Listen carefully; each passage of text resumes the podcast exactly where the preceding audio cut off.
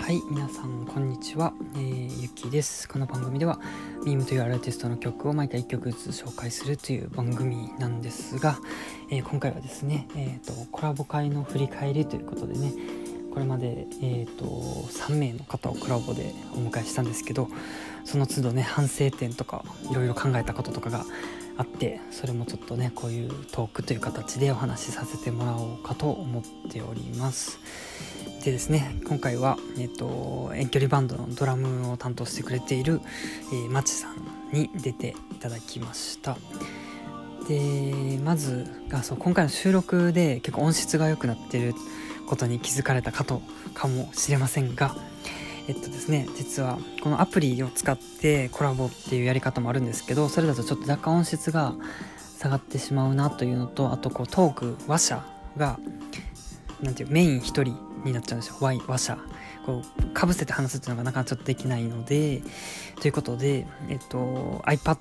と iPhone を駆使してですね iPad の方で通話音声通話をしつつスマホの方でえーと、このラジオトークのアプリで撮るという方法で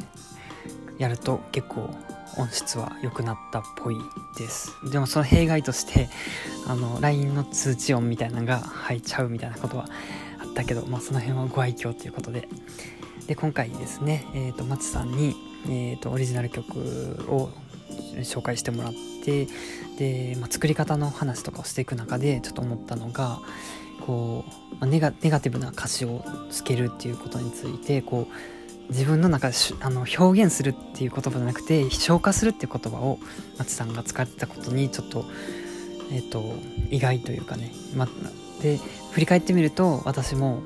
こう表現したいっていう思いはあるんですけどその表現の根本なんで表現したいかっていうと消化したいからっていう思いがその前にあるのかなと思いました。なのでこうモヤモヤした気持ちとかえっ、とねこうネガティブな感情とかを曲にとして表現することで消化することができる、まあ、その次のステップに進むことができるみたいな。ねそういう、まあ、自己ストレス解消じゃないけどそういう方法の一つとして曲作りっていうのもやってるのかなと思いました。そうするとこんなね180曲も作ってる自分はどんだけストレスフルな人生なんだってことにななっちゃうんですけど、まあ、全てが全てそうじゃないんですけどこうモヤモヤした思いっていうのは